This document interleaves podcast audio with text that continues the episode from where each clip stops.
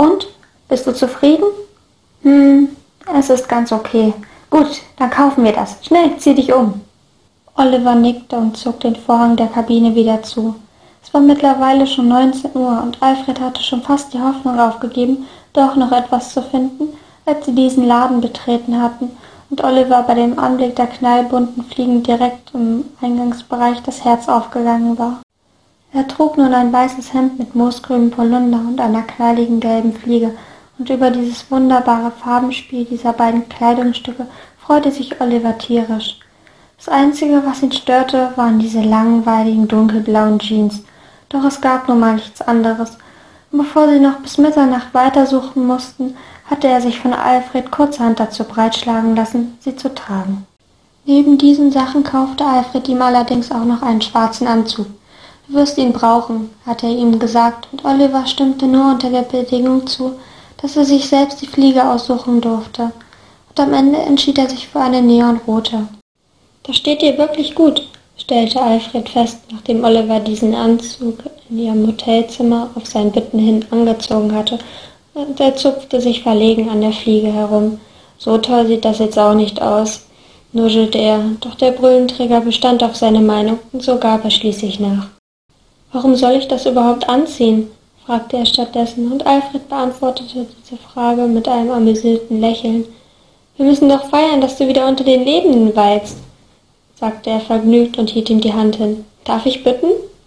Erstaunt und leicht irritiert starrte Oliver erst Alfreds Hand und dann ihn an. Auch er trug einen Anzug, allerdings mit einer dunkelblauen Krawatte, und die Augen hinter seinen Brillengläsern funkelten in einem strahlenden Blau. Er zögerte. Dann ergriff er mit leicht geröteten Wangen seine Hand, und der blonde Amerikaner lächelte zufrieden. Folgen Sie mir, sagte er mit einer leichten Verbeugung, und gemeinsam verließen sie das Hotel. Draußen war es mittlerweile schon lange dunkel geworden, das Licht der Straßenlaterne schimmerte auf dem rauen Asphalt. Es war ziemlich kalt. Doch als Alfred und Oliver in die schwarze Limousine einstiegen, die auf sie wartete, war diese Kälte schnell ade, und als das Auto dann schließlich vor einem Fünf-Sterne-Restaurant hielt, konnte Oliver nicht anders als zu staunen. Alles, was er bisher von dieser Welt gesehen hatte, war furchtbar und grauenvoll gewesen, doch dieses Restaurant war wirklich atemberaubend. Der Eingang war rechts und links mit Säulen bestückt, denen in Gold ein Rankenmuster gezeichnet worden war. Die Tür selbst war aus reinstem Gold, der rote Teppich, der zu ihr führte, wurde durch ein Vordach aus ebenso rotem Stoff geschützt. Doch gerade als Oliver glaubte, noch eleganter würde es nicht gehen, wurden sie von zwei Männern ins Innere des Restaurants geleitet, die sie zu einem Raum brachten, in dem nur ein Tisch mit zwei Stühlen stand. Und dieser Raum toppte wirklich alles. Fast alles in diesem Raum war mit rot-goldenem Satin ausgekleidet und ein goldschimmernder Kronleuchter funkelte von der Decke herab. Alfred, das ist wunderschön, stammelte Oliver und konnte seinen Augen nicht trauen. Das muss ein Vermögen gekostet haben. Alfred lachte und setzte sich an den Tisch, auf dem eine Kerze flackernd brannte. Hat es auch, aber für dich gibt es nur das Beste. Er lächelte und sah zu, wie sich sein Gegenüber setzte. Ich verdiene genug, um mir das leisten zu können, erklärte er dann. Und außerdem haben wir hier schon vor Monaten reserviert. Bin echt froh, dass wir das noch gemeinsam machen können, nachdem was passiert ist. Oliver nickte nur, denn er war nicht imstande, auch nur noch ein Wort herauszubekommen. Und nach dem Essen habe ich uns ein Zimmer in einem der besten Hotels dieser Stadt reserviert. Das wird dir echt gefallen, fügte Alfred schließlich noch hinzu, was Olivers Staunen nur noch steigerte der einfach nicht wusste, was er dazu noch sagen sollte. Alfred hatte ihm ja gesagt, dass er in Arthur verliebt gewesen war, dass dieser ihn trotz allem abgewiesen haben soll. Und nun, wo er all das sah, konnte er es fast nicht glauben. Alfred gab sich doch solche Mühe. Dieser Arthur müsste schon ein Idiot gewesen sein, um das abzulehnen. Wie zu erwarten von einem Fünf-Sterne-Restaurant war das Essen einfach unbeschreiblich. Ihnen wurden drei Gänge serviert Nachdem Oliver einen Salat, einen Teller mit Garnelen und Muscheln und einen riesigen Eisbecher vernichtet hatte, war er echt pappsatt. Und, hat es dir geschmeckt? fragte Alfred grinsend, der immer noch an seinem eigenen Eisbecher dran war und ihn die ganze Zeit über beobachtet hatte. Oliver nickte und spürte nun auch, dass die vier Gläser Wein ihren Tribut forderten. Ich weiß gar nicht, wie ich dir danken soll, Alfred, murmelte er leise und spürte eine angenehme Wärme in sich aufsteigen. Das war echt der schönste Abend meines Lebens. Alfred lächelte zufrieden und aß sein Eis zu Ende. Dann stand er auf, legte einen ganzen Batzen Geld auf den Tisch und schnappte sich seine Jacke. Dann lass ihn uns perfekt ausklingen, sagte er mit einem Lächeln, und Oliver folgte seinem Beispiel und die beiden verließen zusammen das Restaurant. Auf dem gesamten Weg zum Hotel schwiegen sie beide, und Oliver starrte gedankenversunken aus dem Fenster. Es war schon merkwürdig. Obwohl er die ganze Zeit über in einem anderen Körper steckte, fühlte er sich überhaupt nicht anders. Auch verspürte er keine Reue, dass er diesen Körper übernommen hatte, obwohl er ihm gar nicht gehörte, und auch nicht, dass er es Alfred nicht gesagt hatte. Er fühlte sich irgendwie so an, als wäre er nun Arthur. So, als hätte Arthurs Seele von der seinen in irgendeiner Weise Besitz ergriffen. Er konnte es nur schwer in Worte fassen, doch es fühlte sich so an, als hätte er schon immer hierher gehört, in diese graue Welt aus Ecken und Kanten, die so anders war als die andere Welt, die er seltsamerweise kein bisschen vermisste. Als sie dann schließlich das Hotel erreichten und in das Zimmer gingen, das Alfred reserviert hatte, waren ihre Sachen schon hergebracht worden, oder das, was sie von dem anderen kleinen Hotelzimmer von ihrem Hab und Gut noch verstaut gehabt hatten. Dieses Zimmer hier war deutlich größer und eleganter. Es war im obersten Stockwerk des größten Hotelgebäudes und die Aussicht durch die komplett vergläste Wand war atemberaubend. Es gab mehrere Zimmer, die ohne Türen ineinander übergingen, und nur das Bad besaß eine. Der große Raumbereich besaß eine große weiße Ledercouch und einen ovalförmigen Glastisch, die in der Mitte des Raumes auf einem großen runden und weißen Teppich standen. Davor stand ein riesiger Fernseher und direkt an den Wohnbereich angrenzend war eine offene Küche mit Minibar und einem riesigen Kühlschrank. Das etwas weiter hinten liegende Schlafzimmer hatte nur ein großes Doppelbett mit schneeweißen Bezügen und großen, sehr weich aussehenden Kissen. Wow, flüsterte Oliver begeistert, als er sich umsah und Alfred ihm die Jacke auszog, um sie mitsamt seiner eigenen an einen Haken neben der Tür zu hängen. Das ist echt unglaublich. Der Brillenträger lächelte zufrieden, stellte sich hinter ihn, schlang die Arme um seinen Bauch und flüsterte ihm leise zu. Wart ab, bis du das Bad siehst, das wird dich umhauen. Eine Gänsehaut jagte über seinen Rücken des Kleineren, und Alfred hatte nicht zu viel versprochen. Das Bad war wirklich der Hammer. Es war groß und besaß eine riesige Badewanne, die locker als Pool hätte durchgehen können. Sie stand direkt an einer weiteren vergläserten Wand. Man hatte so auch von hier diese atemberaubende Aussicht über die Stadt. Na, Lust auf ein Bad? fragte Alfred belustigt, als er Olivers begeistertes Gesicht sah, und das ließ sich der Ältere nicht zweimal sagen. Noch ehe er sich versehen konnte, saßen sie beide in der Wanne voll angenehmem heißem Wasser und bewunderten die Skyline New Yorks. Das ist unglaublich schön, murmelte Oliver, der Alfred gegenüber saß und mit großen Augen aus dem Fenster schaute.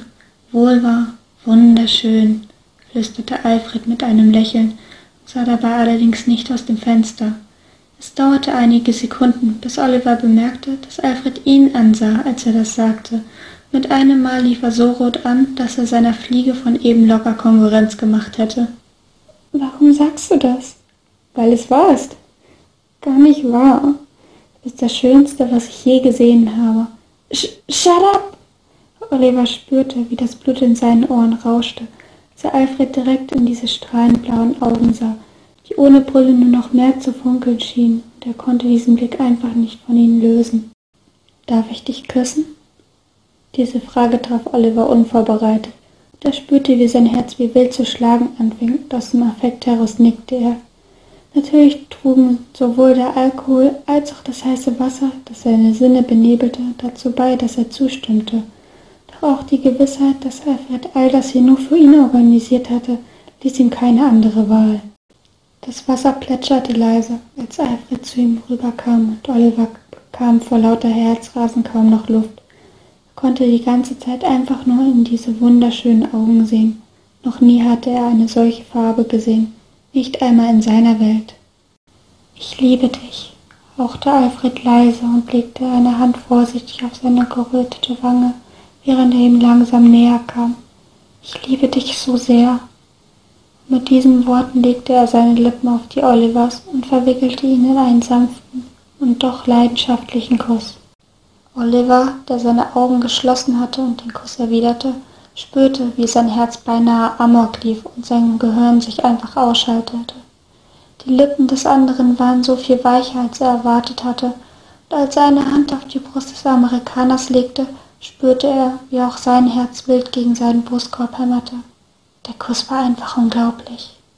Alfreds Hände strichen sanft über seine Brust und seinen Rücken, und als sie plötzlich runter zu seinen Hüften wanderten, keuchte Oliver plötzlich auf, der Blauäugige nutzte seine Chance, um dem Kleineren seine Zunge in den Mund zu schieben und ihn in einen leidenschaftlichen Zungenkampf zu verwickeln, den er natürlich gewann. Ah, ah Alfred, keuchte Oliver, als sie nach einer halben Ewigkeit den Kuss wieder lösten und Alfred anfing, seinen Hals zu verwöhnen, indem er ihn mit Küssen übersäte. Was hast du vor? Alfred kicherte leise. Ich will mehr, murmelte er leise und küsste nun seine Brust, was ihm erneut eine Gänsehaut einbrachte. Aber, stammelte der Grünäugige und keuchte erneut auf, als der Jüngere ihn an den Oberschenkeln packte und hochzog, um ihn in eine angenehmere Position zu bringen, bei der sich beide sich näher sein konnten.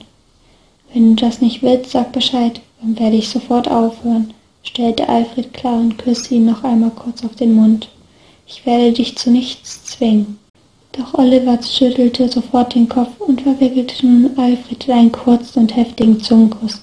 Jetzt will ich auch mehr, keuchte er, als sie sich wieder voneinander lösten und Alfred zögerte keinen Augenblick, ihm seinen Wunsch zu erfüllen. Es war gerade ein Uhr morgens, als Oliver auf die Uhr sah. Er lag in dem großen Doppelbett direkt neben Alfred, der seine Arme um ihn geschlungen hatte und sich an ihn kuschelte. Der Amerikaner war kurz nachdem sie aus dem Bad gekommen waren in den Tiefschlaf gefallen, doch Oliver konnte einfach nicht schlafen. Denn ihm war etwas klar geworden, als er mit Alfred geschlafen hatte.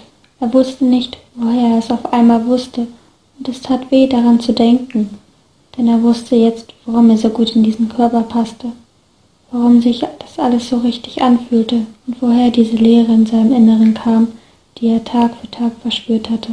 Er war Arthur, oder zumindest ein kleiner Teil von ihm. Er war unkomplett, der Teil, den er weggesperrt hatte vor langer, langer Zeit, in eine Welt, die vermutlich nur für ihn existent war und in der nur er alleine gelebt hatte, ohne es je zu merken. Einer überzeichneten Welt der Realität, wo alles toll war und friedlich. Oliver war der Teil von Arthurs Seele, an den er den Glauben verloren hatte. Der Teil, der all die prächtigen Farben dieser Welt gesehen hatte und durch dessen Verlust Arthur blind für all die schönen Dinge geworden war. Das war auch der Grund, warum er Alfred nicht lieben konnte, die Liebe, die so bunt wie der Regenbogen schimmerte. Er konnte sie einfach nicht mehr sehen. Armer Alfred, murmelte Oliver leise in die Dunkelheit hinein. Da spürte er, wie ihm eiskalte Tränen übers Gesicht liefen. Er hatte nie eine Chance. Das alles, dieser Abend, hätte ihn mit Arthur verbracht, hätte es nichts gebracht. Er war blind, so, so blind. Oliver lächelte und schloss die Augen. Aber ich werde das ändern, Alfred. Du musst nur ein bisschen Geduld haben. Ich werde dafür sorgen, dass er wieder sehen kann all die schönen Farben.